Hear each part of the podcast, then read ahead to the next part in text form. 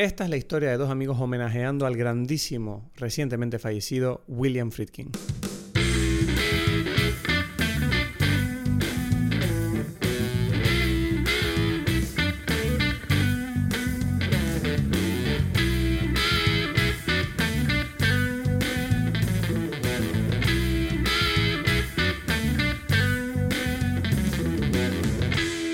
Todos, bienvenidos a Dime Belis. Mi nombre es Christoph Gacielo, desde Tenerife.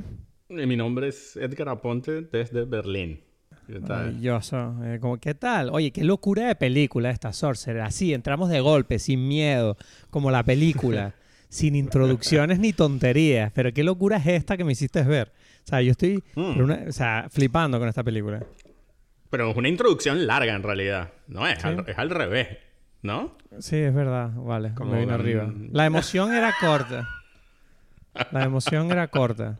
Pero... Como una introducción ahí, media hora que tú dices, ¿pero qué estoy viendo yo? ¿Qué estoy viendo? Sí, es como yo? que te cuentan, ¿No? cua- son cuatro cortometrajes unidos y luego por fin ya puedes ver la película, que es como... Algo así. choose exacto. choose your character, ¿sabes? Un poco así. Sí, ¿no? Es como que, ¿qué es esto? Y tú de repente... sí, Ay, es Dios. que es parte de los, de los truquitos que se saca debajo de la, manga, de la manga William Friedkin, ¿no? Sí, William o sea, eh, bueno, hay que nombrarlo, ¿no? El tema de que esta semana hemos decidido que vamos a ver, bueno, has decidido tú en realidad, me has propuesto la idea de ver eh, esta película, Sorcerer, dirigida por Willard Friedkin, porque recientemente, bueno, la semana pasada falleció Willard Ujú. Friedkin, eh, muy conocido director eh, de El Exorcista, French Connection, French Connection 2. No, la 2 también la hizo él. No, no. Mierda. no, John Frankenheimer. Me viene arriba ahí. Eh, pero bueno, en fin, un, un director muy mu- mítico en cierta forma. Sí, que además cuando tú, me, cuando tú me propusiste ver algo de su filmografía, claro, yo, so- yo creo que solo había visto El Exorcista y nunca me había fijado en quién era el director del Exorcista, ¿sabes? Entonces era un rollo así Ujú. como... Y descubría un personaje, ¿no? Tú sabes cosas de este personaje, como que es conocido porque está como medio loco o algo así.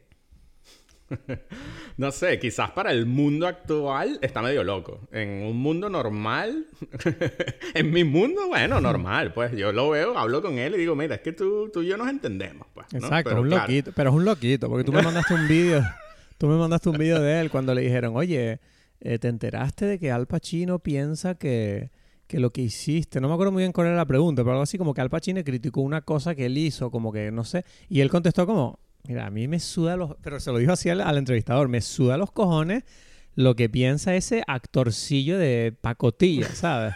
O sea, pero de verdad, o sea, ese tipo no tiene ni idea, es un, un actor terrible, o sea, ¿qué, qué- qué me importa a mí la opinión? Y además dice literalmente, me suda los cojones. Y lo dice, no como, no como, ¿y cuál es el actor que él, que él, además porque no acaba el insulto ahí, él dice, no, te voy a decir un actor que es bueno. ¿Y el actor bueno cuál era? eh, Tommy Lee Jones. Tommy Lee Exacto, no como Tommy Lee Jones. Eh, Jones. dice- Eso dice, sí que es si un Tommy actor. Lee Jones dice, si Tommy Lee Jones me dice a mí, mira, vamos a cambiar esta escena porque creo que, que las motivaciones del, del actor, del personaje no están claras, yo le hago caso porque ese es un tipo que ha estudiado su, su personaje, pero al Pacino... que- Pacino, o sea, dándole al- caña al Pacino. Ahí dices, bueno, yo no conocía a William Friedkin, pero viendo ese clip dije, ok, este hombre me interesa. O sea, me parece No. interesante que tenga esta capacidad, ¿no? De, de decir estas cosas. Y la verdad Ujú, que no, no lo he investigado mucho, pero sí que después de ver Sorcerer, eh, tengo la sensación de que eh, Sorcerer es como que nos ha dejado entrar un poquito en su cabeza, ¿no? Porque Sorcerer es una locura. Sí, sí, pero yo creo que todas sus películas son un poco así. O sea, eso es como que la su genialidad está, está basada en eso, en, en que este tipo iba con todo. ¿Sabes? Es como que sin miedo, por ahí voy y ahí está. Y, y- y por eso el éxito que tuvo, o sea, El Exorcista, ¿no? Que es la, su película más famosa. el Sí, es una peli que, requería mucha locura, ¿no? Mm, es que yo no sé, si- es que la palabra locura a su vez es como una palabra que quizás, o sea, lo entiendo, como así, sí, eh, para, para presentarnos bien, pero después siento que, mm, que pierde, o sea, que, se, que es como muy general, ¿no? Hay no, como pero me refería a que su sensibilidad se adapta perfectamente para enaltecer, ¿no? Esta historia. O sea, quiero decir, no, un director que no tiene a lo mejor las como diría yo, la, la capacidad de lanzarse a, a, a, maximizar todo lo que hay en pantalla, como lo hace Friedkin, que es la sensación que yo tengo con este director, que es un tipo que nunca, se, nunca lo hace, nunca hace nada a medias este hombre. Porque de lo poco que he visto es como que él dice como, no, venga, entonces el personaje está en una jungla, vale, vamos a la jungla, no va a ser un set. O sea, será la o sea, los actores van a sudar y van a sufrir. Ah, vale, ok. O, el tipo está En, en, no sé, en, Francia, ¿vale? Está en Francia, hablará en francés, pues. Está todo en francés. Todo, ahí todo, no sé, no, no hay nada. ¿Qué es eso de gente hablando en inglés y además vamos a ver sitios? Vamos a ir al sitio, pues. O sea, no va a ser un set. O sea, es como, ok. Ok, señor. O sea, no sé. O sea, que es una cosa que antes de entrar en la película, o sea, yo me vi el principio de French Connection, que no la pude terminar porque como que no me entró bien y la tengo que terminar.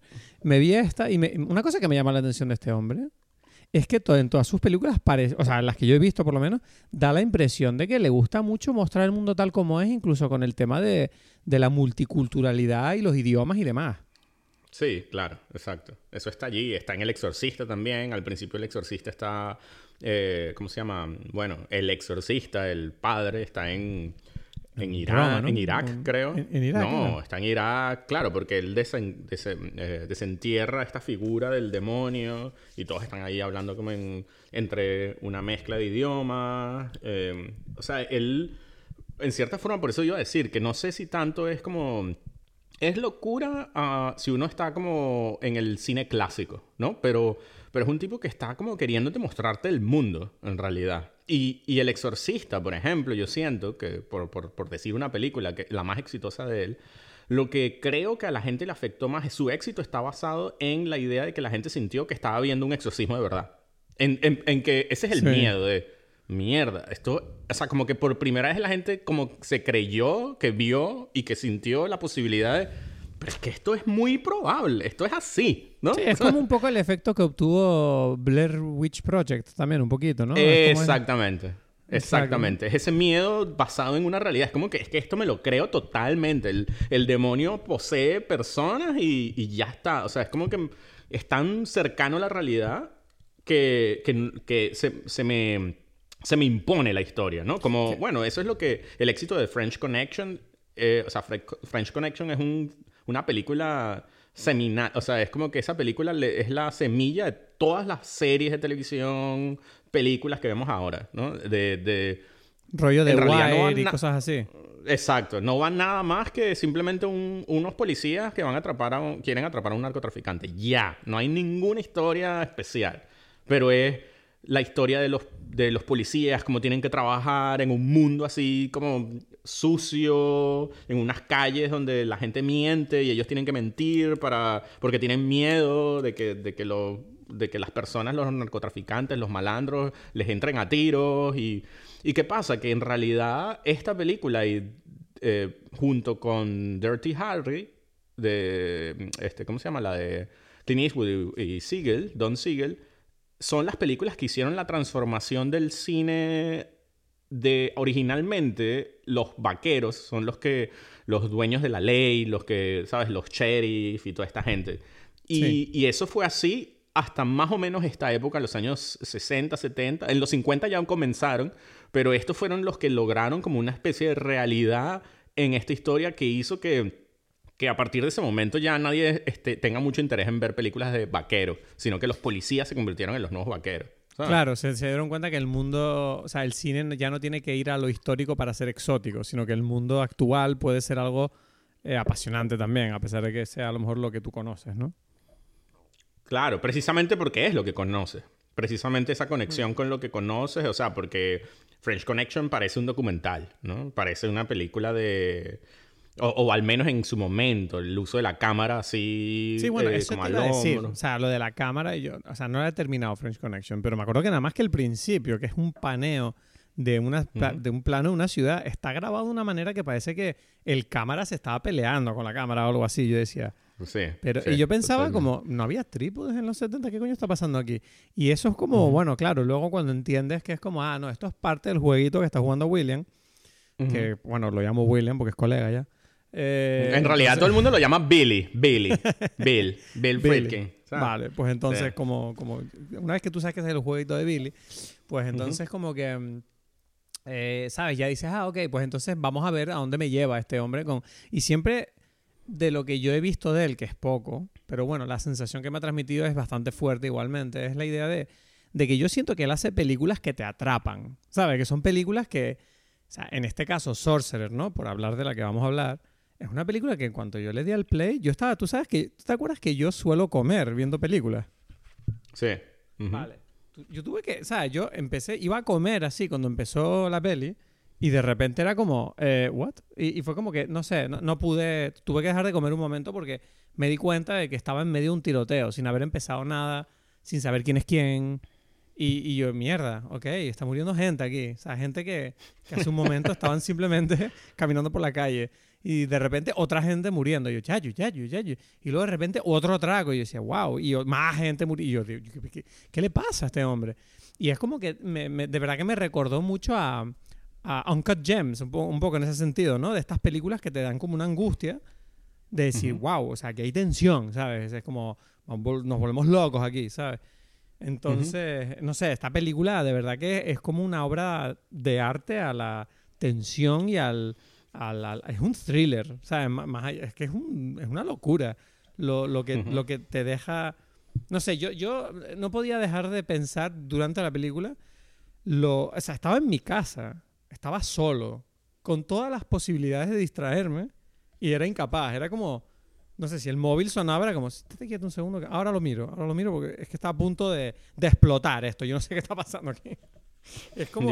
Y te eh, das cuenta de que sí, vivimos en una época donde la gente tiene poca atención, pero coño, es que si las películas es buena, te agarra. ¿Sabes lo que te digo? Yo de verdad tuve esa sensación con esta película.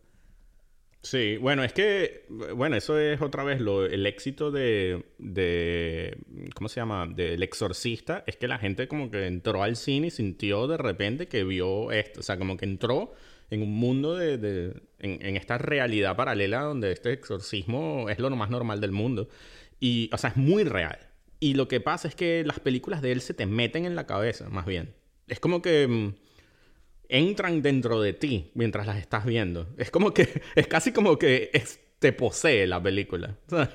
Es el demonio, William Friedkin. Yo, más que te posee, yo te enloquece, es la, palabra que me viene de la cabeza. bueno, por eso, por eso. Pero es porque está tan bien, eh, transmite, transmite también eh, un determinada, una determinada emoción, una determinada sensación que de verdad es como uno de los grandes artistas del, del nuevo Hollywood. O sea, él, él es como el la primera ola del nuevo Hollywood, de los que Francis Ford Coppola, o sea, sin, sin estas películas no habría, eh, en cierta forma, Jaws, por ejemplo, ¿no? O sea, o, mm. o, sea bueno, no, Jaws es, es, anterior a, a, Sorcerer, pero más bien diría yo junto con El Exorcista, eh, ¿cómo se llama? French, eh, French Connection, o sea, estas películas, o sea, sin, sin El Exorcista y French Connection, son como las primeras que entran muy duro a, Hollywood y que hacen que, que, digan, bueno, este es, el, este es el nuevo camino, en cierta forma. ¿no? Este tipo construyó,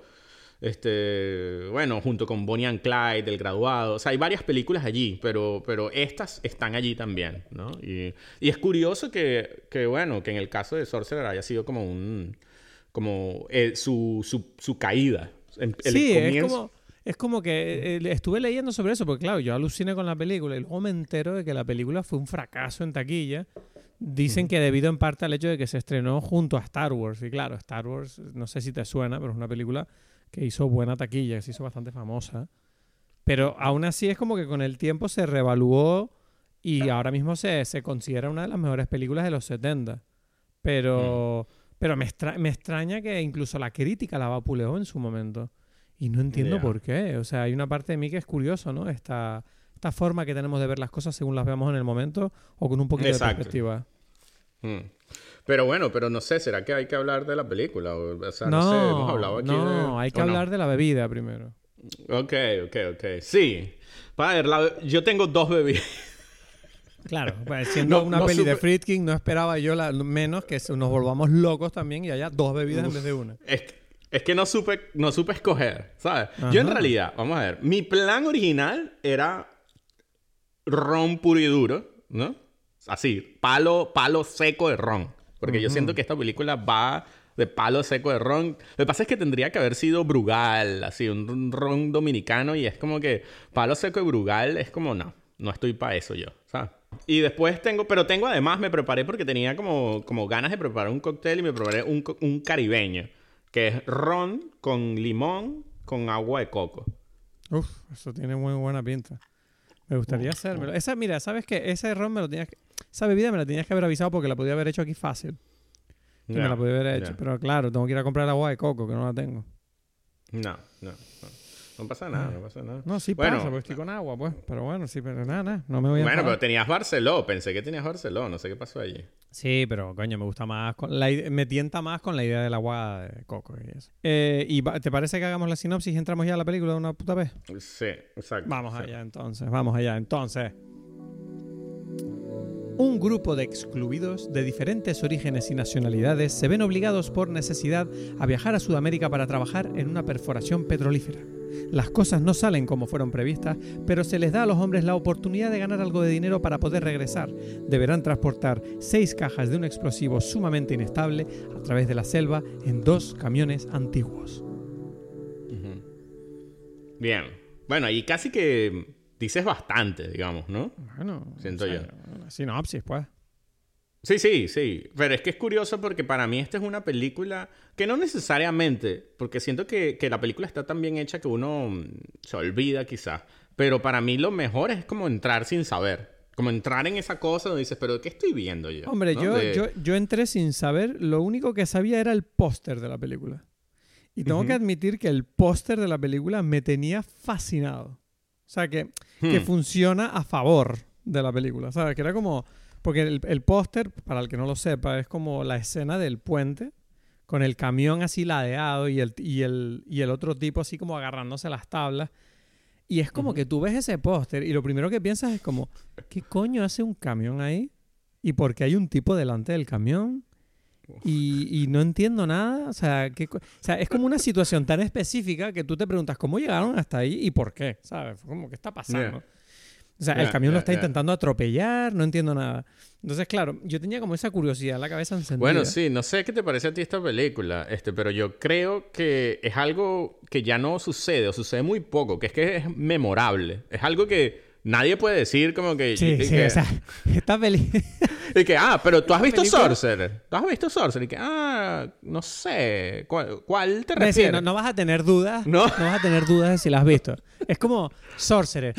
Es como un susto. O sea, es como, ¿qué fue eso? Sí, no, yo me acuerdo. Es un trauma que uno tiene como cinéfilo. O sea, una vez que tú has visto Sorcerer, es como si te hubieran dado un puñetazo y no se te- y cuando y cuando y cuando te la nombran es como que es invierno y te duele el golpe. Hay una nuevo, herida ¿sabes lo que allí, como cuando la gente tiene una fractura, una, una fractura así que dice, ¿y qué pasa? No, cuando hace frío yo la siento. ¿Sabes? Es algo así. como que estoy en una ah, selva ah. tropical y yo siento ahí como que el miedo de que hay un tractor por ahí a punto de explotar. ¿Sabes? Algo así. Lo lo yo solo te digo una cosa. Si alguien es capaz de decir, ah, sí, Sorcerer, sí, me suena, sí, yo me acuerdo que la vi, sí, no, ah, qué bien que me la hayas recordado. dices, no, pero ¿cuál es? ¿Cuál es esa película". De unos tractores, No, de unos camiones. Mm, Sí. No lo- o sea, el, tipo, el tipo que dice eso es un duro. O sea, ese tipo. ese tipo estuvo en la guerra. mierda. Ese tipo estuvo, en la guerra, de. Kuwait y vio los, los- los- las- el petróleo quemarse. Exacto. Ese tipo cortó una cabeza con un cuchillo militar. Los el o sea. desierto de fuego de, de Kuwait. Sorcerer. Sorcerer no es. Sorcerer es un, es un pequeño trauma. Eh, Es un memorable, lo, lo vas a recordar. Es una locura. Sí, No sí. se te olvida esta película. No. Y entonces, claro, aquí empezamos con la película, que es como lo que te dije, que hay una cosa que ya desde el principio a mí ya me enamora de la película, que es, yo no sé si esto es típico de Friedkin, tengo la impresión de que sí, porque lo vi también un poquito en French Connection, y es esta forma que él tiene de no solo de introducir sus películas, sino sobre todo de contar las historias a través de imagen, pero con poco diálogo. Es decir, te está contando todo de forma muy visual. Y eso eh, me parece tan poderoso. O sea, es una cosa que de la que siento que, que, que- que sí, que se, se ha hecho muchísimo toda la vida, pero siento que como que no se valora la- la- la- lo interesante que es para un espectador descifrar lo que está ocurriendo sin que un personaje lo diga. Y me Mm. encanta la escena inicial en que, bueno, supongo que era como Israel, eso, no me, no me enteré de dónde era.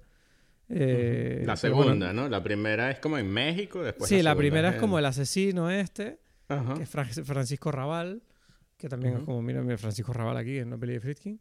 Y luego tienes ahí a- Bueno, eh, ¿cómo se llama? En, en, en Fernando el- Rey. el- la- en French, French Connection es Fernando Rey, exacto. Fernando Rey. Sí, sí, o sea, le gustan los actores españoles a Friedkin, parece ser.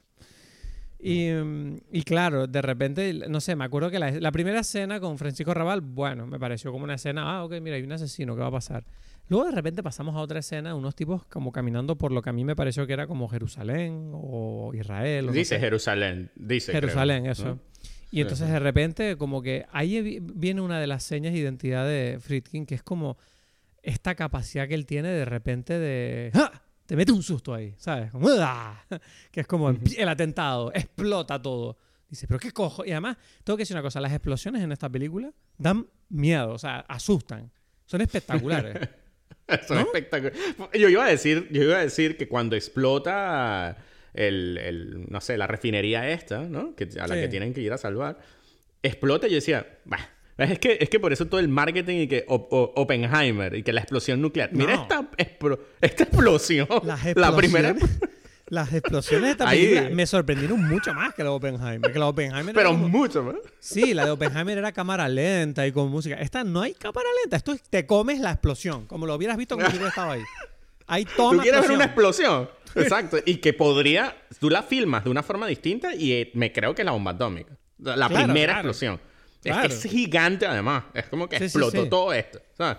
Es como Y- fuego. Fuego, pero duro. O sea, no- esto es fuego, no Ajá. es CGI. Entonces, claro, de repente la película como que acelera, ¿no? Como dices, uh, hay una tensión aquí. Y descubres, ¿no? Te das cuenta que estos tipos han hecho un atentado y están. Los ves como actuando normal, fingiendo. Se nota que son profesionales, que son como tal. Y llegan al piso franco y tú los ves recogiendo sus cosas. Y hay un momento ahí que me encanta, que es cuando tú ves que los soldados en realidad ya los han encontrado y, los, y van a por ellos.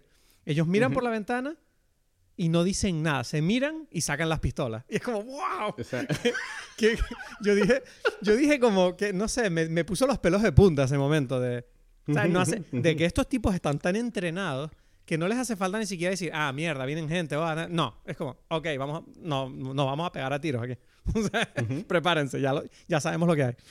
Y es como que, boom, directamente ya está muriendo gente, uno huye, eh, los arresta, o sea, y es como, y todo esto sin diálogo. Acaba la historia, no ha habido, Sí. nadie ha dicho una frase. no. Exacto. Y yo dije, exacto. y yo dije, qué genialidad. Hay una parte de mí que me encantó, sobre todo además, la manera que él em, graba el tiroteo del principio, porque me recordó muchísimo a Ghost in the Shell, al estilo de Masamune Shiro, que él tiene de, ¿sabes? No sé si a ti, te- no sé si me entiendes cuando Sí, digo eso. no, lo entiendo. Creo que lo entiendo. sí. Porque Shiro Y- también es muy así. Shiro es muy de contar las historias. Bueno, Shiro y también Mamoru Oshii y todos estos que han adaptado la obra original. Pero, ¿sabes? Que llevan ese estilo de, de mostrarte la violencia y las, las escenas de acción como serían en la realidad, que es como que la gente no está hablando, está simplemente disparando. Y tú, tú como espectador es el que estás como atando los pedazos de, ah, este tipo es un terrorista, este tipo es un, ¿sabes? Me encanta esa sensación que te da la película de, de darte a ti las riendas de, de- de entender qué es lo que está ocurriendo todo el rato, ¿no? Claro, claro, claro, claro. Y eso es solamente la introducción de los personajes. Después aparece el francés, ¿no? Que ya empieza como...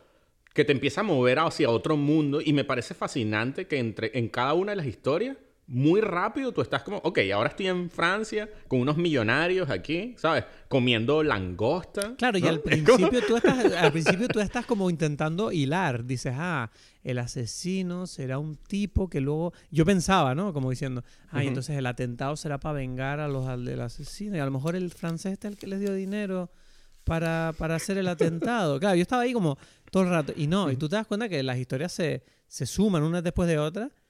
Y lo que ves es que después de la cuarta historia, ¿no? La de los atracadores, que es un rollo un poco Pulp Fiction en cierta forma. yo como unos gángster ahí, ¿no? Unos de Nueva Jersey. americanos. Es que, es que es como muy interesante, como parece que cada, como tú dijiste, como cada historia es como un corto, como casi como si fuese un, como una película distinta, ¿no? Sí. Como que, ah, mira, ahora estoy en este mundo, pero, pero a la vez conecta. Y eso me parece que, que es una de las cosas más increíbles de la película, es la capacidad de, de hacerte por un segundo como tú en- sientes que entiendes como al mundo. ¿no? Como mientras hay un francés banquero. Sí, yo, yo, lo pensé eso. Yo lo pensé de, de, cuando hicieron el atentado. Yo decía, mira estos franceses viviendo de genial mientras en otras partes del mundo están matando a gente en explosiones. Exacto. Es que es así. Eso lo pensé, literal. Dije.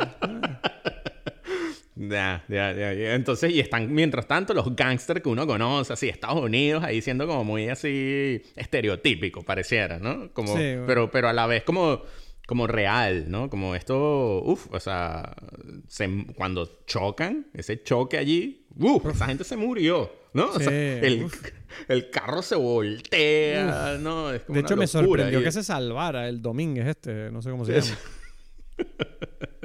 sí, Roy Scheider, ¿no? Que claro, que en ese momento es el primer el por un segundo tú dices, "Ah, es que esto es una película porque aquí tenemos un actor famoso", ¿no? Sí, Antes antes tú dices, "Bueno, estoy viendo aquí historias", ¿no? O sea, y, y, de repente aparece Roy Scheider y tú dices, ok, ok, parece que aquí vamos. Aquí hay aquí empieza, ¿no? O sea, es como curioso ese, ese momento. Claro, y, hay, hay, una cosa que sí que me, que me apetece antes de entrar en la parte principal de la película, y es que una cosa que me... A mí personalmente me parece refrescante en la época en la que nosotros vivimos, es que se nota mucho que esta película es como de hombres para hombres haciendo cosas de hombres. Porque tú te das cuenta de que son como tipos así sufriendo y, y les dicen, les dicen, tenéis que cargar con esta dinamita por dinero para sacar la plata. Y ellos, en plan, nosotros por la plata lo que haga falta. Y es como, vale, pero tenéis que hacer, ustedes tienen que montar los camiones. Y dice, no hay problema, somos hombres, construimos los fucking camiones. Y tú lo ves ahí girando tuercas. Y, ¿sabes? Y era como todo el rato como, como tipos sufriendo, ¿sabes? Pero con esa umbría de antes de que a mí, no sé, a mí hay una parte que, no sé, me sacó a la mujercita que yo tengo dentro y estaba como enamorado de estos hombres grasientos, diciendo, mierda que qué macho. Yo decía, yo decía como, mira mami, aquí en mi casita con mi PlayStation y mi ordenadorcito, ¿sabes? Viendo mi peliculita para mi podcast. Y mientras tanto aquí están estos hombres, aquí siendo hombres, ¿sabes? Y diciendo, esto, ¿sabes? obviamente esta película es ficticia, pero estas cosas han ocurrido en el mundo, ¿sabes lo que te digo? Y ahí como... Sí. Coño, o sea, yo decía, coño, estos, estos dan ganas de, no sé, de salir ahí, romper la camiseta y pegarse con una farola, no sé. Sí. No, bueno, es que, es que aquí, bueno, no, no, no sé, yo voy a decir esto, pero para mí esta película es la vida. O sea, lo digo. esta, yo la vi por segunda vez ayer, o sea, después de haberte dicho a ti, vela, ¿no? Y como mm. que, mira, sé que te va a gustar, es que esta película, o sea... No, es increíble. Y, y, es incre y después de que la vi, dije, empecé a entrar como en un hueco y decir, es que, es que esta película para mí es la vida. Es que, es o sea, en el lo interesante... es la película que te muestra que hay que hacer lo que hay que hacer para seguir para adelante o algo así. Es que son muchas cosas, no, son muchas cosas, pero es que es increíble que sea una película tan, en principio, básica y que tú le explicas esta historia a alguien y suena muy interesante a nivel entretenimiento puro y duro y ya, ¿no? Como Cuando tú dices, mira, vamos a ver una película en la que, en la que agarran a cuatro tipos y los ponen en unos camiones a mover nitroglicerina en el medio de la selva. Y que, wow, suena como una wild ride, ¿no? Y es hmm. como, sí. Es como Speed. Es, eso. es como Speed. Exacto. Pero sin mujeres. exacto. No, Speed, Speed y ya. O sea, es como que no hay, no hay más que eso, ¿no? Y, y eso es eso. Ahora, eh, la película tiene mucho más. Y ahí es lo que es interesante, porque yo hasta hasta no haberla visto esta segunda vez y no haber visto las películas de, de Friedkin por segunda vez, todas son eso. O sea, French Connection. Es como, bueno, sí, ajá, unos policías intentando atrapar a, un, a, un, a unos narcotraficantes. Ya. El exorcista, un, exorcismo. No hay más que un exorcismo en esa película. Y esta película es eso. Es como, ok, es increíble como algo tan básico te haga mostrar profundidades de lo que es ser humano, vivir esta vida y que es, o sea, como dije, o sea, ese momento en que tú sientes que, qué fuerte que el mundo, mientras hay unos millonarios comiendo en banqueros franceses eh, de lujo en Francia, hay como unos tipos plantando bombas en Israel, ¿no? Y hay como unos gangsters buscándose la vida en Estados Unidos, y ahí yo qué sé, ¿no? Y entonces todo esto está pasando al mismo tiempo. Y tú es una multiculturalidad a todos los niveles, ¿no? Y claro, y después aparecen en Latinoamérica. Y Latinoamérica es eso. Es como todos allí, buscándose la vida. Todos, o sea, y era... Es, así Latinoamérica. O sea, esto es como una versión metafórica. Pero es increíble Hombre, él, tú, la que tú como metáfora... latinoamericano estés diciendo eso es un gran cumplido a Friedkin. Claro, pero Porque, es que porque es obvio que. Friedkin no, él no es de allí. Pero él ha sido capaz No. de decir, no, nos vamos para allí y lo vamos a hacer como es allí el rollo, ¿no? Sí, porque es un tipo in- inteligente que entiende como que mm, la metáfora... Claro, ¿qué pasa? Eh, tú no has visto la película original, ¿no? Me imagino. La de Ah, los hay salarios... una salaires anterior. Sí. No sé cuál es, ¿no? O sea, esta película eh, es un remake de una película francesa que se llama Les salaires du peu o algo así. No cómo du peur, sí, los salarios del miedo. Les salaires de la peur, ¿no? Entonces... Les salaires de la... Me encanta cu- cuando la gente intenta hablar francés. Les salaires de la peur. Vale. Y, ese, y es igual. La película es igual. La única diferencia... O sea, a diferencia de, de Sorcerer, esta película comienza en el pueblo. Punto. ¿no? No hay estas Ajá. historias. Ajá. Eh, comienzan ya en este pueblo perdido de Latinoamérica, donde hay un pozo petrolero que explota. ¿Y qué pasa? Que en esa película tú sientes como la metáfora mucho más, de una forma más obvia. Es decir, ah, mira, todo el mundo está en Latinoamérica, ¿no? O sea, digamos, está toda esta gente intentando buscarse la vida en esto, en este mundo bárbaro, barbárico del, del que es Latinoamérica en ese momento, o en ese pueblo específico, y donde la civilización está representada por Estados Unidos, esta empresa americana, ¿no? Que, que en cierta forma explota el resto del mundo, ¿no? Hombre, claro. Entonces es como sí. que. Entonces tú. O sea, digamos que la película francesa es mucho más. em, como que la metáfora es mucho más fuerte y tú sientes y que, ah, esta película está hablando mal de Estados Unidos, ¿no? Directamente. Eh, Sorcerer Sí. es mucho más suave en eso y eso me parece que la hace mejor. Vamos a Pero ver yo no, tuve, la yo no tuve la impresión de que, o sea, pudi- ¿tú crees ¿Qué- que la qué- película pa- se para un momento a decir eso? Porque yo siento que la película como que lo dice, pero no... A mí no me... Por eso. Yo no, yo no le presté atención en absoluto, ¿no? Por eso ¿Cómo? me parece, es lo que, sí, no, no, pero sí está. O sea, forma parte, como te, como digo yo, de, de ese cóctel que te presenta Friedkin, que tú, tú lo sientes y es como que la película te hace que tú, bueno, piénsalo tú en tu propio... Ahorita estamos con los camiones aquí con la, con la dinamita, ¿no? Pero tú en tu propio momento pensarás un poquito y sentirás, uff, las cosas que hace uno por, ¿sabes? Por sobrevivir, Sí. por O sea, esta para, vida, esto, ¿no? para esto sobreviviste, para vivir así, uff. Por eso, que, por eso la película, o sea, o el libro original se llama Los salarios del miedo. Es como mucho más también, ay, es que mi salario, mira lo que yo vendo mi alma por el trabajo, por un poco de dinero. Se siente mucho más, ya el nombre te lo está diciendo. Mientras Claro. que Sorcerer, bueno, Sorcerer. Es más, yo siento que el- al comienzo tú dices, yo recuerdo que cuando la primera vez que yo vi esta película decía, pero esta película de qué va? Porque se llama Sorcerer. Como, hay Claro, hechicería claro, aquí. claro. ¿Sabes? Sí, tú sí, no, sí, no... Es un nombre un poco extraño para la película. Es una lección. Es raro. Pero, pero me gusta porque en cierta forma crea como un misticismo alrededor de la cinta que, como te dije, cuando vi el póster, yo no podía dejar de pensar como, ¿qué coño es esto? Un camión en un Claro. puente Sorcerer. Dije, ok. O sea, luego descubres, claro, que, que el nombre del camión que, que llega, bueno, que no, no llega ninguno, pero el nombre del camión del protagonista se llama eh, Sorcerer. Sí. Sorcerer. Bueno, de los otros en realidad, no el protagonista. El del, el del protagonista se llama Lázaro. Ah, el del protagonista es el Lázaro. Yo pensaba que Lázaro era Sí. el otro. No, no, Sorcerer es el de los otros, el que explota en realidad. Ajá. ¿Estás seguro de eso? sí. ¿O lo Sí, seguro. Seguro, seguro, seguro, seguro.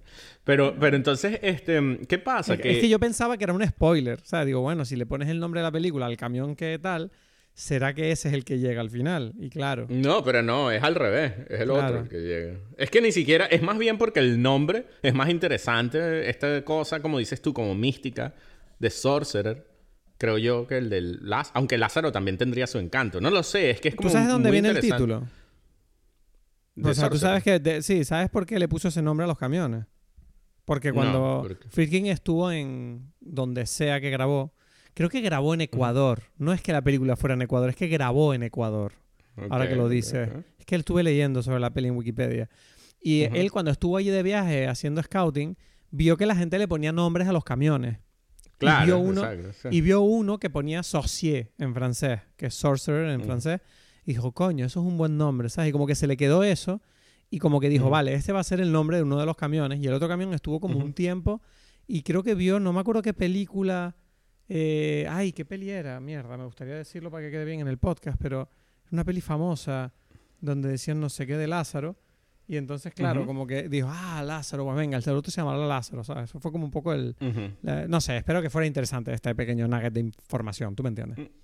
Claro, claro, claro. Y bueno, otra vez, en realidad, o sea, si uno quiere hablar del tema así de una forma más temática, es esta idea de, de los distintos países, las distintas nacionalidades, intentando ponerse de acuerdo para evitar que se destruya el mundo. O sea, es como que tenemos que ponernos de acuerdo me gusta, nosotros. Es como... verdad, ese punto es muy interesante. Y Porque gente además que se odia. Esta gente está como que, pff, o sea, jamás, si no fuese porque tienen, o sea, porque sin ellos va a explotar todo y, o, sea, o más bien no va a explotar. Si ellos no hacen lo que hacen, toda esta gente se muere de hambre. Entonces es como que, bueno, los países peleándose, intentando de alguna forma O ponerse sea, de los acuerdo. países se están peleando, Estados Unidos está robando petróleo, ellos son de Exacto. distintos países también intentando salvar esa estupidez de fuego. Exactamente, que es como exactamente. todo es un caos absoluto, ¿no? De intereses cruzados y todo y lo único que Exacto. está intentando todo el mundo en realidad es salir para tirar para adelante, que es como Exactamente. incluso nuestro protagonista, que es el único superviviente, ¿sabes? No lo Ajá, tenemos ajá. claro que consiga tirar para adelante.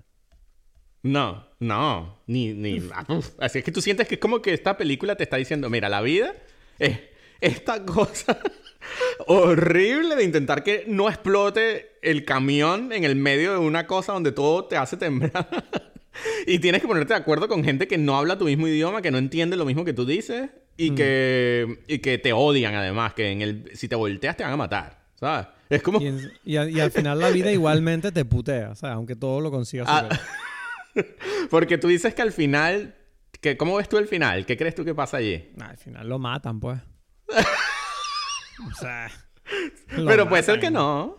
Tú dices que bueno, sí, a ver, que en para ti realidad no- el hecho de que no lo enseñe, eh, Ya. no sé, puede considerarse como un acto poético de decir, bueno, este tipo a estas alturas, igual, después de todo lo que ha vivido, es un superviviente y Ujú. eh, es capaz de salir de esta situación de alguna forma. O tal vez no. O sea, igualmente Porque cualquiera, cualquiera de los dos mensajes encaja, ¿sabes? Porque además, además hay, hay como, mm, digamos que hay dentro, o sea, porque lo que sucede al final es que aparecen estos gángsters, ¿no?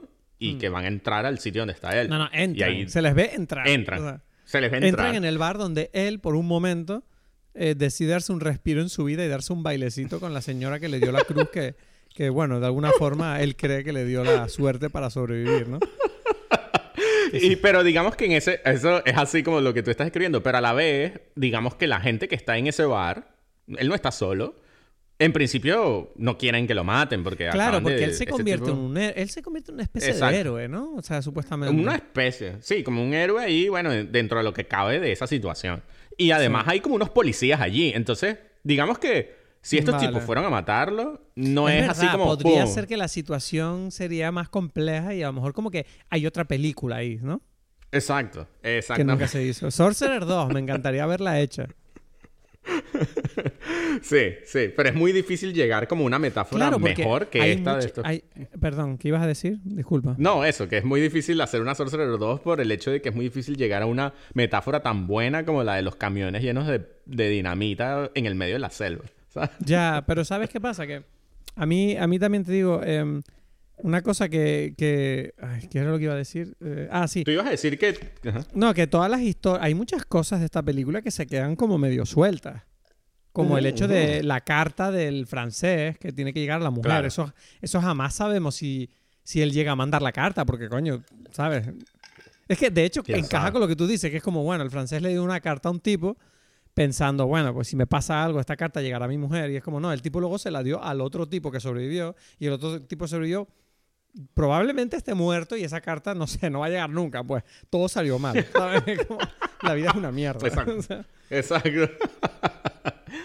claro, claro. Entonces es como que hay muchas cosas abiertas y por eso, mientras más pienso en esta película, más me gusta es esta sensación de describir como un, no sé, como, como la vida. Por eso digo, esta película, cada, mientras más pienso en ella, más siento que así es la vida. Ya está. O sea, no sé qué, qué, qué describir. y Bueno, eso es yo- como algo yo- que... Yo lo único que puedo decir es que espero que así no sea la vida. Eso lo espero.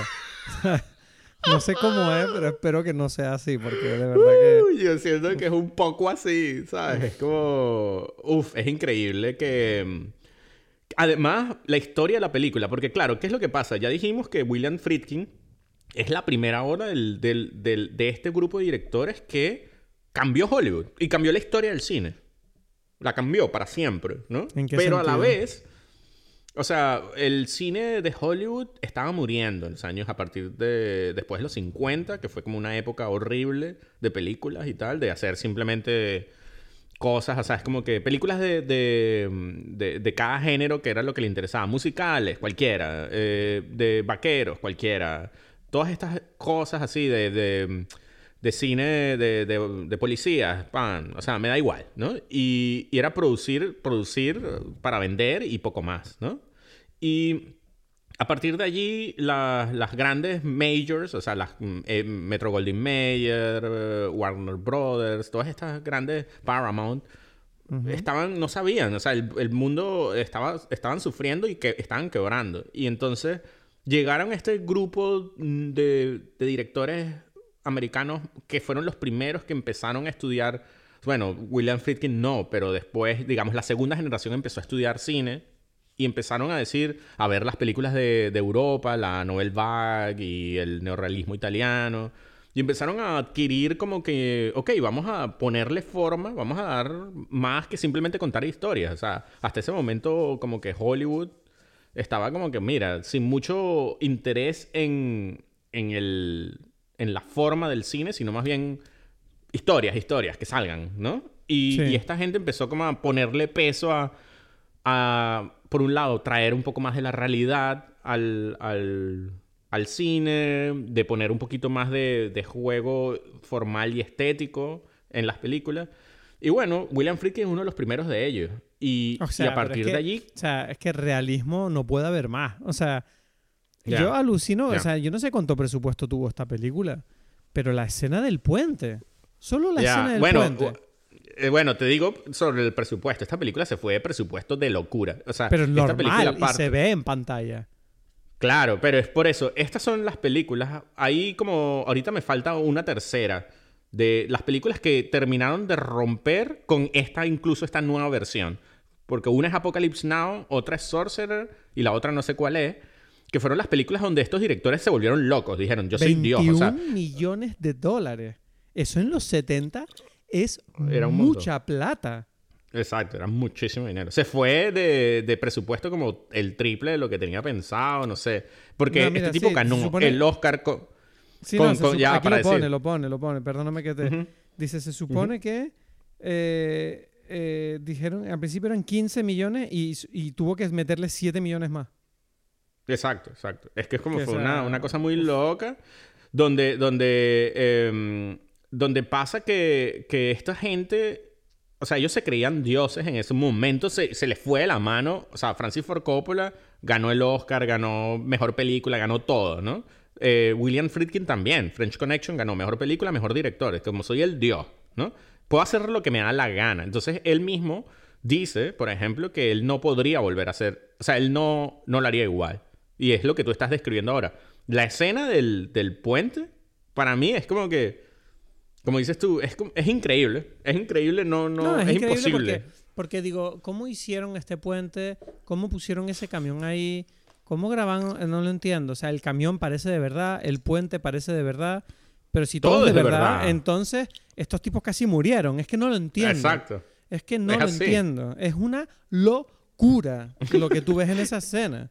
Porque además tiene, tiene esa locura que además que es como este cine que, ¿sabes? Yo tengo la sensación de que si esa escena la grabaran hoy en día, seguramente harían como unos planos muy espectaculares y tratarían de meter como unos CGI raros de la rueda con el motor y co- cosas que en cierta forma estarían como intentando reforzar algo que no hace falta reforzar porque tú en esta película tú estás viendo la escena del, del avión. Y lo único que tú estás viendo es lo que en realidad en cierta forma están viendo los personajes. Que es como aquí hay un camión, hay un puente que está a punto de irse a la mierda y estamos intentando cruzar y todo está saliendo mal una y otra vez. Me cago en Dios. Y Es que es un puente, es un puente de madera. O sea, tú ves la escena de Indiana Jones el, y The Temple of Doom eh, que el Indiana Jones pasa por un puente así, tú estás nervioso por No, no, Indiana Jones, que es una persona. Es un puente turístico comparado con lo que vemos en esta peli. Exacto. Y este, esto es ese puente, pero un tractor pasando por en- un camión pasando por encima en el medio de una tormenta. O sea, es como que que no hemos dicho que es una tormenta, Es ¿sabes? verdad que hay una tormenta y además me encanta que cuando llegan, me encanta que cuando llegan, tú ves el puente que está hecho polvo ya. El o sea, no es que se ponga hecho polvo porque ellos cruzan, no. El puente ya está como eh, eh, literalmente abandonado, sea. Y yo cuando ellos llegan, yo literalmente pensé, bueno, claro, qué putada, van a tener que buscar otro camino. Y es como que tú los ves y dicen, no, o sea, ok, vamos a hacerlo. Entonces tú me guías, le dice, ¿cómo que tú le guías? Yo me estaba viendo, le digo, ¿a dónde van? ¿A dónde van? ¿Están locos? Ay, Dios mío. no, y luego otra cosa, otra cosa. La parte donde se encuentran con el árbol cruzado, ese gigante que se cayó. Ajá, ya. Desde, desde como me encanta cuando el tipo, ¿sabes? El tipo se baja del camión, va caminando, toca el árbol, se da la vuelta. Y tú ves que a Fernando Raval desde el camión lo está mirando de lejos y lo único que tú ves es que el tipo se arrodilla y empieza a golpear el suelo con una frustración. que yo dije, qué, le- qué gracioso. Y luego Se encima se, se- se inventan esta estratagema, ¿no? De utilizar la nitroglicerina para volar el árbol. Ajá. Niño, hasta la explosión del puto árbol es espectacular. Es espectacular. Volaron el árbol. O sea, que además es una explosión, es una explosión sin fuego. Es como una explosión de, de granada, de a la mierda, ¿sabes? Como, Eso- wow. No sé. o Claro, sea, es- es increíble. claro. Entonces, entonces eh, eh, toda esta cosa de fue como que a su vez el final de este Hollywood y curiosamente es el principio de la nueva camada, porque tú dijiste que esta película salió la misma semana que Star Wars. Hmm. Entonces imagínate lo que eso significó. Star Wars Claro. cambió a su vez otra vez el mundo. Star Sí. Hmm. Wars cambió el mundo. Y entonces, claro, esta película, que es una genialidad de película, salió en la misma semana. Y precisamente esta película es todo lo que no es Star Wars. Es todo Claro. lo contrario. es lo opuesto. Entonces, es, es casi es complementaria. sí, es como que, uf, imagínate estar allí esa semana en el cine. ¿No? Y que voy a ver unas peliculitas aquí. Es como... Dios, pero claro, es gracioso que por, a la vez en cierta forma entiendo por qué los críticos no supieron entender. O sea, es como que a pesar de que esta película es espectacular en todos los sentidos, es imposible Es verla y decir... O sea, por ejemplo, es que no sé, es espectacular porque Star Wars tiene muchas lucecitas y mucha emoción y mucha musiquita. Pero claro, es que, esto, es que tienes toda la razón, son las películas antagónicas porque Sorcerer es como tensión que te hace sentir mal, los personajes son como pero gente sucia y horrible, no hay chistes prácticamente, todo es No. horror, todo puede salir a peor. En cambio Star Wars es como todo lucecitas, aventuras, chistitos y todo sale bien y bien, ganamos, ¿sabes? Era como, Sí, y puros adolescentes, unos perri Sí, un perro ahí no, grande. Estos son como unos Ah. viejos de mierda. es como, es Sí, como- nadie es guapo aquí, nadie es Sí. como que... No, y de no, hecho, pero lo que sí me gusta de esta película es como esa sensación de que en cualquier momento es un poco juego de tronos en, esa en ese sentido, ¿no? De que Ujú. tú de verdad estás con la tensión de decir, ok, en cualquier momento puede morir alguien aquí. Y de hecho Mm. pasa en la película cuando explota el camión del francés con el otro. Que además como- explota de la nada. De ¿Sabes? la nada. Como que o sea, tú como... No, de la nada no. Aquí es donde tengo que contarte una cosa. Porque están, cuando ellos superan el árbol y ya están como felices y es como, ah, bueno, ahora vamos a conducir hasta el sitio. Y tú lo ves que el tipo se está como relajando y se ponen a hablar. Y yo digo, vale, vale, vale. Y yo empecé a pensar, eh, chico, tú estás conduciendo el camión. ¿Qué coño haces quitándote el reloj y enseñándoselo al tipo? Y yo te Ya, lo juro, exacto, yo, lo exacto. yo lo estaba diciendo, o sea, lo estaba diciendo en voz alta. Yo, ¿pero qué haces tú? Que estás conduciendo el camión de la explosión. Ten cuidado. Y es como que de repente, ¡pum! explota el camión. Y es como. Y yo lo dije, yo te lo estaba diciendo, pedazo de mamá. o sea, ¿qué coño haces? Mirando el puto. Y dice, ay, este reloj me lo dio mi Uf. mujer. Esta fue la última vez que mi mujer. Bueno, la última vez, eh, ahora ya lo sabe que es la última vez, coño, porque. Por joder, eso, y- es que es no, genial. y luego encima, y luego uf. encima llega el otro Ajá. camión y llegan al sitio donde explotó el primer camión y no va y no tienen bastante los pobres. No tienen bastante con, con ya ver que la muerte les está soplando en el cuello a ellos también, que aparecen unos rebeldes en el mismo sitio y les atracan. y es como, pero me cago en Es que, es, que, es, que, es que ese es el tema. A mí no me quedó muy claro si en realidad los rebeldes explotan, o sea, le disparan al caucho. ¿Cómo que al caucho? O sea, porque lo que sucede, o sea, el camión explota es porque el caucho, el caucho explota. Ah. O sea, el caucho se, se espicha, el caucho de ellos, y entonces se van por el... Se va- Bueno, pues se espicha y podría se- ser, se- pero la película no lo dice. Pero es verdad No que es queda muy curioso la claro. coincidencia de que justo donde explota el camión de repente hay unos tipos ahí esperando. Porque ¿sabes? no está claro, no, no, no ponen como que la piedra que explotó el caucho, ¿sabes? Es como que el caucho Claro. se... se, se- se- un y plano, que como- faltaba un Es planito como que no. de alguien disparando ahí o algo, ¿no? Pero es que yo tengo la sensación que eso es lo que sucede, que en realidad dispararon a la, pi- a la- al caucho. Mm, claro, tienes toda la razón. Es como que la sensación que me... Pero quizás no, quizás fue simplemente que, pi- que pisaron una piedra, yo qué sé, ¿no? O sea, Mm. puede ser cualquier hombre, me- cosa. Hombre, la verdad que dentro de la lógica de la película tengo la sensación de que le hayan disparado tiene más sentido. Sobre todo teniendo en cuenta que yo no creo que estos tipos salieran con unas ruedas viejas de mierda en los camiones. ¿Sabes lo que te digo? Entonces me extrañaría que explotara la rueda por la cara. Exacto. ¿sabes? Además, además que no, no ves ni- nada allí en No, ese, en ese y terreno. justifica- y justifica por completo que esos tipos aparezcan de repente. Que es como, ah, Exacto. Era una emboscada. Pero claro, los tipos en ningún momento están preguntando, oye, ¿por qué ese camión explotó tan de repente? Y que, Esos tipos- ¡uh! Dice, coño, Es que que vamos a atracar el camión y explotó. Yo no sé, bueno, vamos a atracar el otro entonces. Sospecha, coño. Estos tipos habían, habían, habían, habían visto muchas películas de Hollywood y que uno, uno dispara y el camión empieza a caerse y Explota como loco. Una bala hace que todo explote, eso así. Ay, Dios. Eran unos cinéfilos, esos, esos guerrilleros de ahí de ese pueblo. Ay, Dios. Pero, oye, otra cosa que está muy bien de la película, la banda sonora de Tangerine Dream. Uf, yo no sabía. también. Yo no sabía que Tangerine Dream era un grupo tan antiguo. Bueno, claro. O sea, no- o sea, ¿en serio no? No entiendo. No, porque yo he escuchado Tangerine Dream, pero yo no sabía nada de ellos. Yo simplemente los escuchaba. pues. No, ok, ok, ok. O sea, Sí. y de repente lo Ah. busqué y fue como, ah, mira, empezaron 10 años antes de Sorcerer. Y yo, vale, ok. Tangerine Dream, o sea, todo sintetizado. Que además la música me encanta porque es como lo que te dije antes, ¿no? Una película que me recordaba un poquito a Ghost in the Shell en la, en la esto. Y la música es muy futurista con esto de los sintetizadores y todo este tema.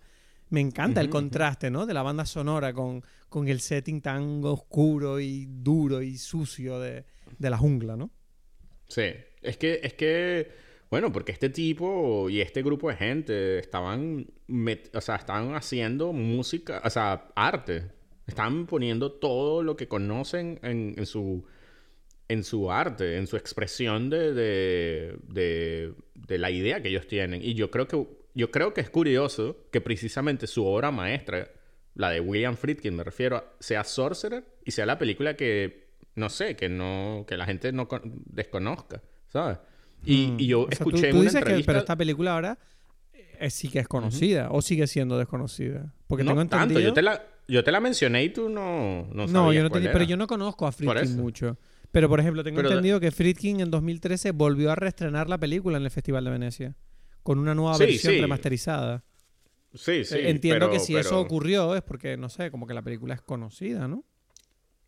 No es totalmente desconocida, pero no es El Exorcista, pues, ¿sabes? Claro. Y no es French Connection, y no es Cruising, no es ninguna de las otras. Casi que todo, o sea, ahora se ha hecho famosa, me refiero, desde que él la reestrenó, eh, mucha gente, Quentin Tarantino ha hablado de ella, o sea, se, se habla, ¿no? O sea, no es, no es que estoy, no es que es algo que yo descubrí que nadie sabe, pero, pero digamos que no es la fa- más famosa. Y es su obra maestra, creo yo. Y él ¿Tú crees que es la mejor dice- de todas? Uf, yo creo que sí. Yo creo que sí. Mejor Es que, French muy- Connection y que El Exorcista. O sea, me gusta. Me gusta que digas eso. Yo creo que sí. Es que la- las vi, la- las vi las tres ayer. ¿Sabes? ¿Cómo que las tres? Y- ¿Viste las tres películas en un día? Sí. Mierda. Yo ayer me sentía solo, me puedes haber llamado. en, vez, en vez de estar viendo películas. Pero me gusta Yo que la las hayamos vi. visto el mismo día juntos. Sí, sí, sí. Y yo creo que... mm, que Sí, creo que sí es la mejor. O sea, las otras son excelentes, pero no... O sea, es la unión de tantas cosas, de tanta sensibilidad que tenía ese tipo en ese momento para contar esta historia, que es único. Es como una cosa muy, muy especial, porque es lo que, lo que tú dices. No es... Precisamente no es fácil. No es fácil, me refiero a... a que todas las cosas que están dichas en la película no son... eh, no son obviedades, no son como en las otras cosas que, no sé, hemos hablado de Barbie, de Oppenheimer. Es como que, bueno, no hacía falta la película de Oppenheimer para saber lo de Oppenheimer, no hacía falta la película de Barbie. Esta película dice lo que dice, pero además tiene como tantas cosas hacia, hacia adentro, que es la que hace que te, te interese. Toda esa escena final cuando el cuando Roy Scheider llega, va a llegar al, al no sé, al, a la- donde está el fuego, pues. Hay como un... Él está alucinando, el bueno, otro es que tipo esa está escena, medio esa escena, de verdad que cuando ya aparece, Ujú. o sea, yo siento que yo estaba en el estado de ese personaje, porque es que te agota la película como, como espectador. Tú estás tan Ujú, agotado de ver tanto sufrimiento y tanto, tanto dolor y tantos problemas uno detrás del otro, que es como cuando llega a ese punto y le pasan más cosas. Es como, ah, se me jodió el camión y encima el tipo se murió. ¿Y ahora qué coño Exacto. hago? Y tú dices, no, yo me volvería loco también. ¿sabes? Y dices, no puedo más. Yo estaba como espectador ya agotado, diciendo, por favor, que esta se acabe ya. Sea, y yo pensaba Ya. que iba a acabar mal la película. Yo pensaba que se, se moría él en el desierto, ya. Da igual. Ya, se quedaba en esas montañas. Y aún así el tipo cogió la caja y, la, y cargó con ella caminando, que es como... ¿Sabes por qué? Porque él es, porque yo me rendí, porque soy un pussy. Pero este es un hombre de verdad, ¿sabes? Y él contra todo pronóstico siguió avan- avanzando la película y llegó al final. Y yo estaba como, Sí. yo me quedé, yo fui como el viejo, yo era Francisco Raval ahí tirado en medio de la montaña. Pero se murió riéndose. ¿Qué es lo que le dice? Le dice algo Le dice ahí de que irnos ahora- de putas a Managua, algo así. y el otro se Dice, queda "Yo así es que me- pensando en las putas, ¿sabes? que como... ¿Qué harías tú? ¿Qué harías tú? ¿Qué vas a hacer con ese dinero? Voy a ir con una... No, él dice, me voy a ir con la mejor puta de Managua. Y le dice, las dos mejores, las dos. Exacto. Le dice. No, porque él le dice como coge No una, mí o algo dos. así, ¿no? Él le dice, dos. No. Qué genialidad. O sea, eh, esto de verdad. Hombre, los es hombres de antes, maravilloso. Las cosas Es increíble. Ay, O sea, yo, yo creo que, no sé, eh, de verdad me parece curioso que, que, el- que a William Friedkin no se le reconozca tanto como un artista, sino como, bueno, este tipo que, que hizo unas peliculitas exitosas, ¿no? Como que hizo, o sea, como que El Exorcista pareciera ser una película simplemente taquillera y poco más. Como que... No, para mí Friedkin literalmente está al nivel de Spielberg. Lo que pasa que él tiene un punto de locura que yo siento que Spielberg es como más más matemático, como más, ¿sabes? Como más, ay, todo tiene que verse muy bien y este movimiento y todo está calculado. Y yo siento que Friedkin tiene ese puntito de locura de no calcularlo todo tanto, ¿sabes? Sí, exacto. Está más, más darse, suelto, entregarse a la cosa más sí. loco. Y claro, y hacer estas escenas que puso en peligro, él dice. O sea, esa escena es que no la podría volver a... O sea, no la haría igual. ¿Cuál? ¿La del puente? yo no- la del puente, la, la persecución en, el, en los carros de, de French Connection, porque él dijo, la gente se pudo haber muerto allí. Yo no sé por qué no se murieron. Porque es como sí, que, es bueno, verdad, porque, porque, a mí me eh, daba eh, igual. esto no lo sé yo, pero tengo entendido que él grababa incluso sin permisos. Como que hacían la, Grabó persecución eh, en calles normales. Exacto. Él, la persecución de French Connection, él llegó y dijo, dale, rodando. ¿Sabes? En una calle normal, ve a lo que dé el carro en esta calle. Y es como que, pero no hay ningún... no- Tengo que ¿Ah, ver sí? la película. Tengo una ganas de ver French Connection ahora que flipa. Estoy enamorado. de Así Friedkin. fue. Se volvió loco. Pero él mismo, es gracioso porque él lo- después en una entrevista dijo, yo no lo volvería a hacer. Pero es como que, pero si no lo volverías a hacer, entonces la película no sería igual. Y como, bueno, no sé, buscaría la forma en que fuese igual. Y es como que es Sí. interesante esa discusión, ¿sabes? No, me gusta que De- él tenga la madurez de decir, sí, bueno, salió como salió, obvio, por cómo lo hice. Pero eso no significa que sea la única forma, ¿no? O sea, No, poner exacto, en peligro la exacto. vida de la gente. O sea, me gusta esa idea de que, ¿sabes? Que sí, que es un loco, pero es un loco que tiene cabeza, pues. Esa- Exacto, exacto, exacto. No, muy interesante. Eh, o sea, y por eso digo, y él después terminó, él hizo, hacía óperas, ¿sabes? Él grababa óperas en, en- en- o sea, dirigía óperas en Europa. Pero Es te como refieres a que curioso, ¿no? grababa como las- los conciertos No, de no las grababa, la- no las grababa, las dirigía. Dirigía la función de la ¿Él es director de orquesta? en París. No, pero del, del, del escenario, del el director no de orquesta, de orquesta, sino del escenario. ¿Sabes? Ajá. O sea, cu- hay un director de teatro, como un director de teatro, pero, pero de, de la ópera. Vale. ¿sabes? Ok. Él hizo eso. Bueno, él dice con- en unas entrevistas escuché que, que él como le encantaba los Celtics de Boston y él gra- grabó, no me acuerdo qué película fue que hizo en Boston y era como que él lo hizo para ir a entrenar con los Celtics y dice, entrenaba con los Celtics en los 80, ¿sabes? En el equipo mejor de la NBA y él jugaba y decía, bueno, no estaba a su nivel, pero yo intentaba, ¿sabes? Como que este puto loco Friedkin, ¿sabes?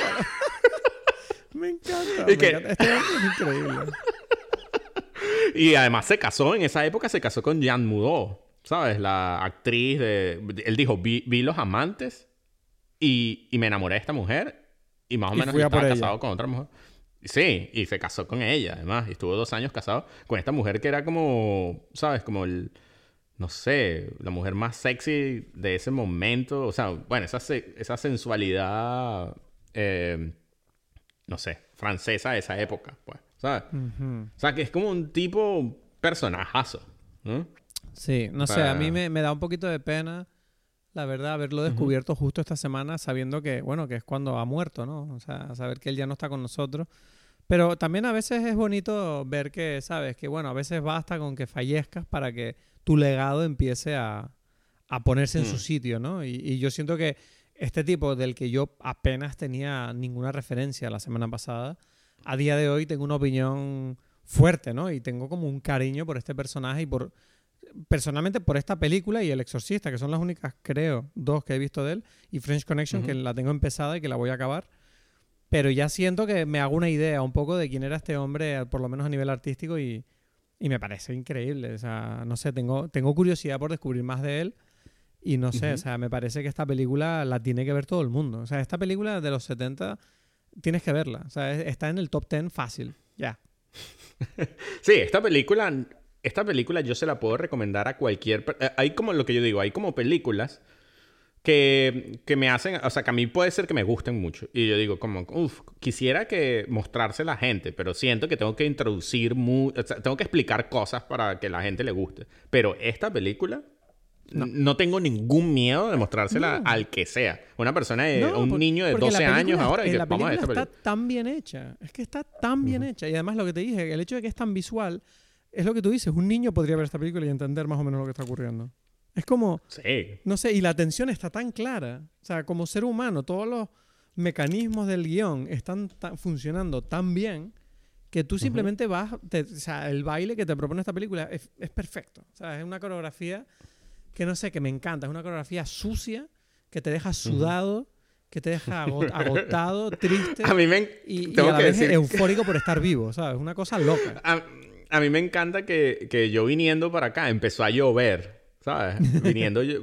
y, y yo estaba, yo decía, y era una lloviznita. Yo, como que, mira, yo no tengo ningún miedo a esta lluvia, que no me pongo ni chaqueta, ni paraguas. A mí me encantó que cuando está, llo- está una tormenta y estos tipos se bajan allí. No, ¿qué está pasando aquí? O sea, como que, mira, la lluvia es el menor de mis problemas, ¿sabes? Es como que yo no.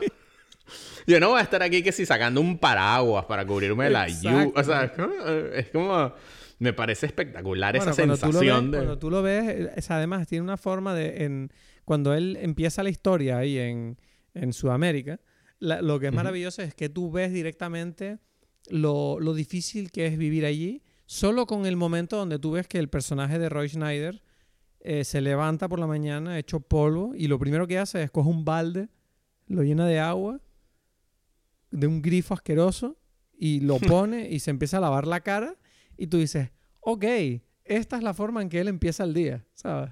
Es, es como, es así es, este es el nivel, ¿sabes? Es como, oh, ok, ok, no es fácil, no es, no es lindo el- No. el- la vida ahí. A mí, a mí me, me- me encanta. Bueno, Roy Scheider, te digo, a partir de esta película fue que yo me volví fan de Roy Scheider. O sea, en algún momento vamos a hablar, porque siempre la he tenido como cerca de mis películas favoritas de la historia, de All That Jazz, que es un musical, que hasta ahora creo que nunca hemos hablado en un musical. No. Y, es, y, el, y el protagonista es Roy Scheider.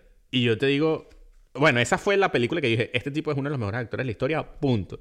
Pero Sorcerer comienza un poquito ese camino para mí, de decir, uff, este tipo es como muy impresionante, porque, no sé, es como que, mm, tiene una cara típica. Es como Jim Hackman, ¿no? Como que bueno, sí, Jim Hackman. Sí, sí, sí. ¿no? De hecho, ¿sabes a quién me recuerda mucho?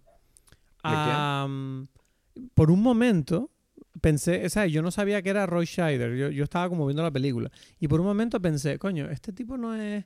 Y me recordó un montón al. ¿Cómo se llama? El viejo este que sale en la segunda temporada de eh, Lotus, de, de White Lotus. The White Lotus. Ah, la segunda F- temporada, F. el viejo Abraham. italiano. F. F. Murray Abraham. F. ¿no? Murray Abraham. Y por un momento pensé, coño, coño, se parece mucho a F. Murray Abraham este tipo. Es F. Ok, ok. Y, y mientras estaba mirando la película, miré rápido. Ah, no, es Roy Scheider, claro. O sea, digo, joder. Pero se parecen. ¿sabes? Tienen cara de. Sí. Tienen cara de estrella de cine, no sé por qué, de las antiguas. Que son como unos señores así. Sí, pero te digo, eh, mm, entre Jaws, esta película, bueno, él está en Fresh Connection también, creo que es su primera película, eh, empieza a construirse esta imagen de este tipo que para mí se convirtió eventualmente en uno de los mejores actores, que yo nunca lo entendí, que me pareciera tan, o sea, me parecía como normal, ¿sabes? Como un tipo...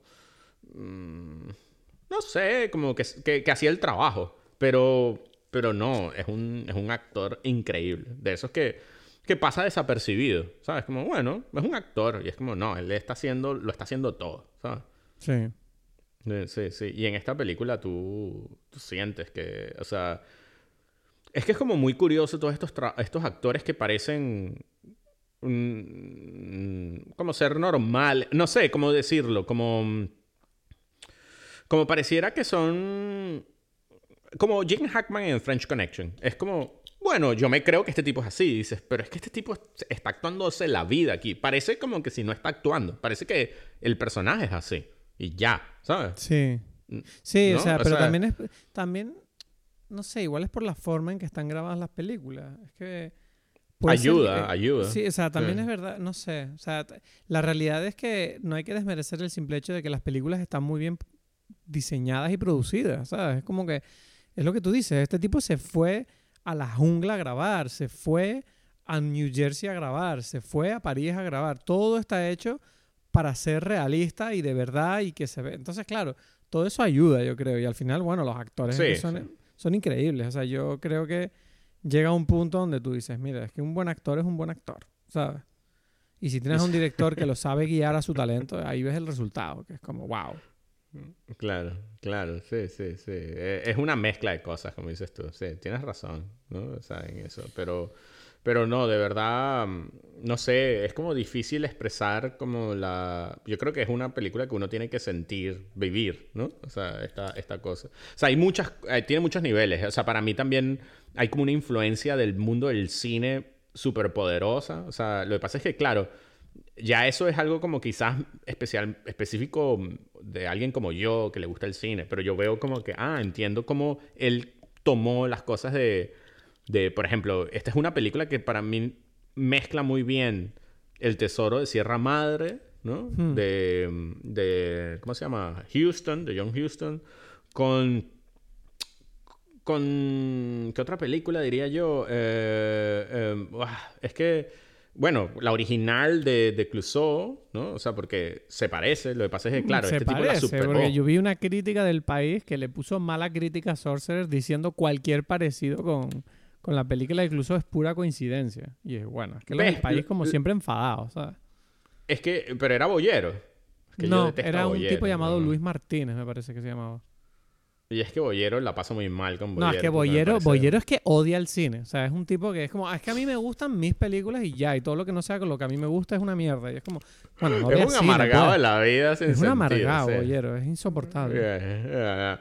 No, eh, y eso, ese es el tema, que lo que sucede es que yo me imagino que en Europa, el- la otra película a mí me parece que está muy bien, pero es una película que está muy bien si quieres escuchar como más la versión de, mira qué malos son los gringos que hicieron, que mandaron a este grupo de gente a morirse allí. Ajá. ¿sabes? Algo así, mucho más como que... Y yo, y yo pienso que... Pero es que los franceses fueron los primeros en... En, En hacerlo. En, en vender esta mierda de, de que, que- O sea, de, eh, el- en los años, no sé, todos después de la guerra, Francia odiaba a Estados Unidos y lo vendió a toda Europa. Y toda Europa como que tú dices, ya, los americanos de mierda. Y por eso es como muy raro esa cosa, ¿sabes? Pero está muy claro en esta película. Y... Pero bueno, digamos que yo siento que eso es lo que le puede gustar más a alguien. Porque claro, es muy difícil lograr la tensión que logra Friedkin en estas escenas en una película mucho más, mucho más antigua. O sea, es los años 50 la otra. Está bien, ¿no? Pero claro, no... Bueno, hasta que No o sea, puedes yo, poner- quiero ver, yo quiero ver el puente de Clouseau. O sea, ya, ¿dónde está no, tu puente? es igual. No es O sea, igual, no es igual. ¿Dónde está tu Jamás. puente, Clouseau? Porque, Exacto. papá, o sea, aquí el tipo este... Yo te juro, yo salí de esa escena y yo estaba mojado. Porque es que, ¿sabes qué pasa? Una cosa que se me olvidó decirte, una cosa que ayudó mucho para, para mí viendo esta película es el hecho de que yo la vi, ¿sabes? Estamos con una ola de calor aquí en Tenerife. Entonces, claro, ahora mismo, ahora mismo, mientras yo hablo contigo, ahora mismo estoy sudadísimo, estoy pegajoso y vuelo fatal. Porque da igual cuántas veces te duches, está con ese calor agobiante y terrible que tú te conoces, porque estoy seguro que en Venezuela también debe ser así cuando el calor húmedo de mierda este. Y claro, yo estaba con ese calor de noche que, que no hace frío, sino que el aire está como húmedo y caliente, viendo esta película donde también hace un calor húmedo terrible y yo estaba sudado igual que los personajes de la película. Y era como, no, me- no me imagino una mejor película para ver un día, en una noche de calor horrible, ¿sabes? Es la película perfecta para ver en, en un coche, en un cine de estos de, de- de ir con el, con el carro, en un descapotable y con un calor terrible, así húmedo de monzón, ¿sabes? ¡Ah! Y es como, sí, todo es una mierda. No sé, a mí me encantó. O sea, todo esto para decir que a mí me, encantó sí, sí. Pero bueno, pero eso, se nota, a mí me gusta mucho que se nota como las influencias. Wild Bunch, Aguirre, o sea, no sé, es como un- una película que tiene, mientras más uno lo, lo habla, más consigue, ¿no? O sea, y, o sea, desde el primer... Desde el primer más básico, como dices, de- desde la idea básica de la historia y del calor y la suciedad hasta, hasta temas más profundos. Y lo tiene todo, de verdad. Es una, una película que no, no voy a parar de recomendar y después de esta segunda vez de verla, o sea, bueno, y ahora ya no me van a cansar, no, no- no- o sea, no me voy a cansar de decirlo, ¿sabes? Es como que ya eso está allí para siempre. Magnífico. Pues oye, Mm. eh, peliculón, peliculón, eh, véanla. O sea, yo no conocía a Friedkin tampoco, o sea que si estás escuchando esto y no conocías a Friedkin, te invito a que entres y lo veas. Eh, la semana que la semana esta ha habido películas. ¿Qué recomendación tienes tú? ¿Tienes algo? Para ver, este... uf, ahora no... ¿Tú tienes una? Sí. Eh, ¿Segura? ¿Cuál Sí. tienes tú? Yo tengo una que vi ayer, el mismo día que vi Sorcerer, que es una película de anime que es Ninja Scroll, Ah, bueno. que no sé si la has visto. Bien. Es vieja esa película, es famosa. Es del ¿no? 93, bueno, más vieja es Sorcerer. Eh, bueno, ya. Pero no es... No, o sea, Pues Hay eh, personas, yo conozco muchas personas más, más jóvenes que Ninja Scroll. decir, Exacto, sí. O sea, que, que yo tenía la coña, que digo, bueno, es una película que es del 93, eh, dirigida por Yoshiaki Kawajiri, que es un, un director que es increíble, que ha hecho pocas películas, pero todas son buenas. Y, y no solo porque los guiones me parece que son geniales, sino que además es que la animación es espectacular. Es de esa animación de la buena, de estilo... Tampoco llega al nivel de Akira, obviamente, ninguna llega, pero sí que tiene una animación mejor de, lo- de mucho de lo que se hace hoy en día. Esa animación noventera a, a la antigua. Y es una peli de samuráis violenta, sexual, eh, mm, terrorífica, que tiene humor también un poquito por ahí, un poquito de romance, muchísima acción, mucha Yo sangre. creo que la vi, ahora que lo dices, yo creo que yo la vi, pero no me acuerdo. es- La vi hace eh, mucho tiempo. Pues es espectacular. O sea, tiene muchos ninjas, muy pocos scrolls, pero está muy bien y se la recomiendo a todo el mundo. A mí me, me lo pasé pipa viéndola y, y luego me vi Sorcerer, o sea, que tuve un día maravilloso. Ok, ok. No, bueno, yo creo que yo recomendaría es El Tesoro de Sierra Madre, The Treasure de Sierra Madre de John Huston del 48, porque esa película es como la base, es quizás una, o sea, es la base de, de esta película, o sea, no hay, no hay Sorcerer sin Sierra Madre y tampoco hay There Will Be Blood sin Sierra Madre, o sea, es como que, bueno, o sea, es una película importante y que es espectacular, o sea, que tiene las mismas cosas que esta película y, y otras además. Es lo que tiene es, el petróleo, ¿no? Que ha dado muchas guerras y ha provocado muchísimos desastres medioambientales, pero por lo menos nos ha dado buenas películas. Yo conozco esas cosas, ¿eh? Yo, el petróleo es interesante, es un tema. y es que tú no sabes, o sea, para ver, para un venezolano el petróleo es todo, ¿sabes? Es la conversación. Por eso Sorcerer para mí es la vida, Sorcerer es la vida, ¿sabes? Para un venezolano el petróleo es como... Bueno, de hecho se podría decir casi que el petróleo es el motivo por el cual Venezuela está como está. Por eso, por eso. Es que, es que bueno, eh, solamente petróleo ya es una conversación que no tiene fin, ¿sabes? Y que, y que claro, eso lo, lo entiende un venezolano, un, otro, quizás lo entiende un árabe también pero, pero yo qué sé, un, un, español, no, o sea, sí, no, no en las petróleo aquí en España, ¿no? Bueno, hay petro aquí en Canarias sí que es un tema, no tan candente, pero aquí tenemos muchas petrolíferas, porque claro, cogen petróleo del mar, ¿sabes? Y todas están aquí atracadas en Tenerife. Delante de mi ciudad hay como estaciones petrolíferas. ah, es verdad, que yo dije que yo me sentí ahí como, como en casa ahí cuando vi como los, los tanqueros. y dije, epa. Y la refinería. Esas cosas son hermosas para mí. Una refinería es una cosa... ¿Tú has visto una refinería de noche? Es maravilloso. Una refinería... Sí. Es, una cosa... Es, precioso y de hecho me da mucha rabia que aquí en Canarias nadie es capaz de apreciarlo porque claro, obviamente está todo el tema medioambiental y yo no entiendo eso. pero al mismo tiempo, pero al mismo tiempo es verdad que tú te acuerdas cuando tú viniste a Tenerife y yo te llevaba a Santa Cruz por el camino que yo te decía, mira esta refinería, el y de noche, con todas las luces así encendidas y los cables y los, y los tubos que van por todos lados. Sí, sí, y las llamas, unas llamas allí, así como si fuese Blade Runner. Como si fuese Blade Runner, ¿sabes? Yo me pongo a llorar ahí de la emoción. sí, no, aquí llamas no hay, pero me las puedo imaginar, pues. Y es como, sí, o sea, hay, hay una parte de mí que sí siempre pensó que, yo por lo menos la refinería que hay aquí en Santa Cruz me parece súper bonita y me gustaría que ojalá, la están desmantelando, tengo entendido, pero me encantaría que eso no se dejara y se utilizara para algo, porque me parece como, no sé, una cosa preciosa a nivel estético. Es como una especie de cosa que, tiene un valor histórico, ¿no? Esto de... Totalmente. No sé si, no sé si en el futuro tendremos otro, otro combustible y dirán, mira, antes tenían estas fábricas así, mira qué cosa más rara. No sé, pero a, a, mí me, me, me, seducen, me recuerdan a Robocop, me recuerdan a Blade Runner, me recuerdan a mil cosas que me parecen, me recuerdan a Harry el Sucio, la primera, cuando llegan al final. Me recuerda a, ese tipo de sitios donde siempre acaba una persecución, ¿sabes? Entonces es como que, no sé, tiene un valor eso para mí, ¿sabes? No sé. En fin, pues nada, eh, oye, me alegro de haber hablado contigo y nos vemos la semana que viene, entonces. Sí, ahí estamos. Mil gracias por estar con nosotros una semana más. Por favor, si no te importa, déjanos una review de 5 estrellas en sea cual sea la plataforma que nos estés escuchando. Síguenos en redes sociales arroba dimepeli. Y gracias, gracias de nuevo por estar ahí. Estamos creciendo bastante últimamente. Nos vemos la semana que viene para seguir hablando de cine aquí en Dime Pelis.